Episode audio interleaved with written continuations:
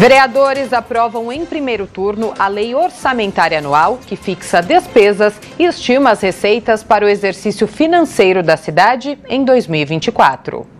O relator da proposta orçamentária enviada pelo Executivo em setembro explicou as principais alterações realizadas pelo relatório final aprovado pela Comissão de Finanças e Orçamento. Segundo o vereador, o orçamento de 2024 é de 110 bilhões e 700 milhões de reais, 16% maior em relação ao valor destinado para o ano de 2023. Além da inclusão da previsão de gastos com a experiência de implantação da tarifa zero no transporte público aos domingos, todas as pastas foram beneficiadas com aportes. Vereador Sidney Cruz, do Solidariedade, relator da Lei Orçamentária Anual.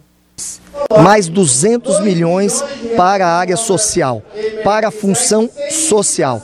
A Peloa já chegou na casa de forma é, muito bem contemplada, a área social, mas tivemos uma participação na, na, na, audiência pública da assistência social com todos os trabalhadores, ativistas, os munícipes, apresentaram várias demandas e, e eu consegui acolher algumas, totalizando 2 bilhões e 500 milhões de reais, o maior orçamento para assistência social da história da cidade de São Paulo. Mananciais é um tema também muito importante porque atende às periferias da cidade de São Paulo. Garante, por exemplo, é, a preservação das duas represas mais importantes que temos quando analisamos com relação ao fornecimento de água para a cidade de São Paulo e para a Grande São Paulo. Nós temos também regularização fundiária, além das duas represas, reurbanização de favelas. Então é um tema sensível e que vai ao encontro das necessidades da nossa parte mais pobre da nossa cidade, que são as periferias. A aprovação simbólica pela maioria dos vereadores em plenário contou com o registro de abstenção do vereador Fernando Holliday do PL e votos contrários dos vereadores da bancada do PSOL e dos vereadores Hélio Rodrigues e Luna Zaratini, ambos do PT. Vereadora Luna Zaratini do PT. Apesar da gente ter as audiências, apesar de algumas demandas que vieram das, das audiências terem sido acolhidas, há vários mecanismos para que esse orçamento não seja discutido de forma transparente. Um deles é a subestimação da receita, ou seja, ou seja, se subestima menos, né, o que vai ser gasto na LOA e se gasta mais. Em 2022, quase 9 bilhões de diferença. Então esses 9, 9 bilhões não foram discutidos pela sociedade. Então isso é algo que a gente considera grave. Também a gente vê é, o aumento, é, a cada ano que passa, da utilização de um recurso que são os contratos emergenciais, que deveriam ser usados em último caso. Deveria ser uma exceção e não uma regra, porque contrato emergencial não precisa de, licen é, de licitação. Isso significa que não tem concorrência e não tem transparência e pode onerar mais ainda os cofres públicos. Vereador Celso Gianazzi, do PSOL. 4 bilhões de reais no recapeamento da cidade São, das ruas de algumas avenidas da cidade de São Paulo.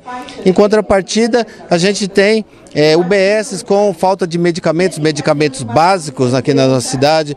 A gente tem uma falta de investimento na Secretaria do Verde e Meio Ambiente para fazer o manejo de poda das árvores. A gente tem 53 mil pessoas em situação de rua na cidade de São Paulo e, em contrapartida, a gente tem 35 bilhões de reais no caixa. O presidente da Câmara reforçou que é preciso incluir no orçamento para a votação em segundo turno um valor para uso, se necessário, com relação ao desfecho da privatização da Sabesp, Companhia de Saneamento Básico do Estado de São Paulo, no caso do município não ser anuente com a concessão. Vereador Milton Leite, do União, presidente da Câmara Municipal de São Paulo. O município de São Paulo é detentor da serviço de exploração de água e esgoto.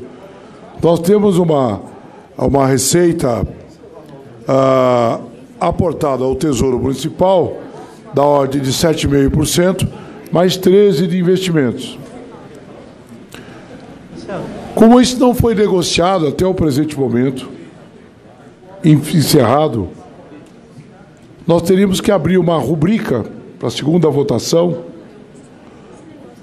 de aportes de recursos suplementares da, Sabesp, para que nós possamos fazer uso no ano que vem, caso ela seja vendida. Não é possível que o município entregue a preço vil ou não entregue uh, a concessão, que é uma opção que o município tem. Ninguém pode dizer eu sou contra ou a favor.